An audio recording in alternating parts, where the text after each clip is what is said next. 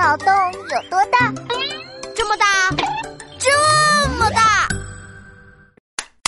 哇，这颗茶叶蛋颜色像巧克力一样，肯定好吃。娜娜，你又在吃茶叶蛋，小心烤零蛋。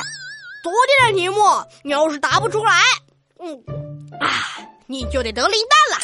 嗯，昨天的题目是一个人空着肚子能吃几个鸡蛋？我看啊，要是你这个大肚皮啊，能吃一百个。错了错了，答案是一个啊？怎么只有一个？一个人空着肚子，当然只能吃一个鸡蛋，因为吃到第二个的时候就不是空着肚子啦。嘿嘿嘿，你考零蛋了，来，请你吃个茶叶蛋庆祝一下。哦，还真是呢。好吧，算你赢了。嗯。这个茶叶蛋闻着挺香的嘛，嗯，我也考你一题，让你得零蛋。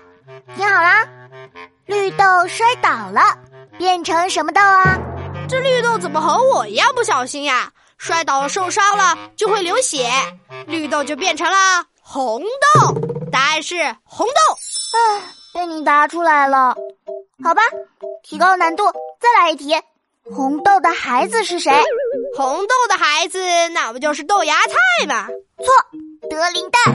等等等等，再给我一次机会，让我用聪明的脑瓜子思考思考啊！